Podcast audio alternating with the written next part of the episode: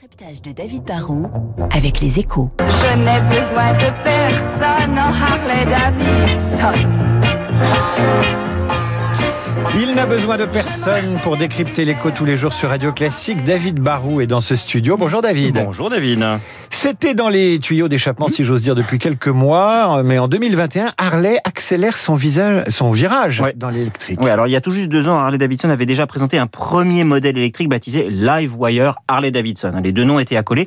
Aujourd'hui, la, la plus mythique des marques de moto va carrément un cran plus loin puisqu'elle présente un nouveau modèle. La Livewire One, mais surtout, elle fait de Livewire une marque à part entière. Ça sera plus une Harley avec une batterie, mais bien un nouvel acteur de la mobilité Ah bah, électrique. C'est assez clair, hein, pardonnez-moi de vous interrompre, cher David Barou, mais elle est en photo dans les échos ce Ouais. matin. Ça n'a plus rien à voir Non. avec une Harley Bah, il Davidson. fallait pas trop heurter les fans de Harley Davidson qui trouvaient ça une moto qui fait pratiquement pas de bruit, ça ne peut pas être une Harley. Et puis les fans, ils sont pas commodes. hein, C'est vrai, Davidson. ils ont des gros casques et des blousons de cuir. Alors, ça restera des motos conçues et fabriquées par les équipes d'Harley, mais en fait, le groupe américain qui est né il y a un peu plus de 100 ans pose les bases d'une nouvelle société qui aura ses modèles, sa distribution, ses codes et son public.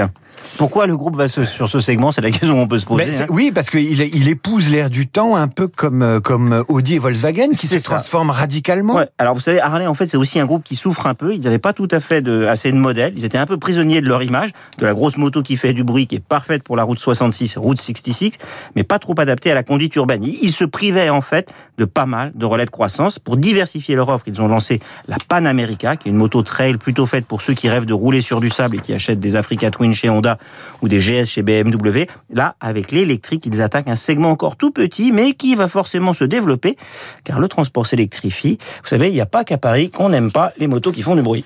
Les gens se sont mis au scooter euh, électrique. Alors, est-ce que la stratégie peut fonctionner? Est-ce qu'ils peuvent gagner de l'argent avec ça? Bah, en fait, la question, on peut aussi la poser dans l'autre sens. Si Harley échoue dans l'électrique, ils risquent tout simplement de mourir un jour. Ils n'ont pas le choix. Après, ça restera difficile. Aujourd'hui, il y a déjà pas beaucoup de demandes et il y a déjà pas mal d'offres concurrentes. Il y a des purs players de la moto électrique comme les motos zéro.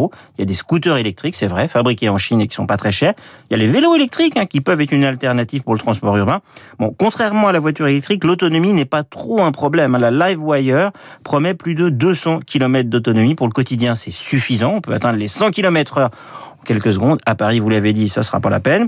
Harley a même prévu un joli son, bon, un peu électrique, mais moins agressif que la Harley traditionnelle. Le vrai problème, franchement, c'est le prix. Hein. Ce petit joujou qui est d'abord lancé aux États-Unis est proposé pour 22 000 dollars. Alors, c'est le prix du marché, mais ça fait quand même cher. Le pari de Livewire, c'est peut-être de se dire que Tesla a réussi dans la voiture électrique en partant du haut de gamme. Et derrière, bah, quand on a des volumes, un jour, on baisse les prix.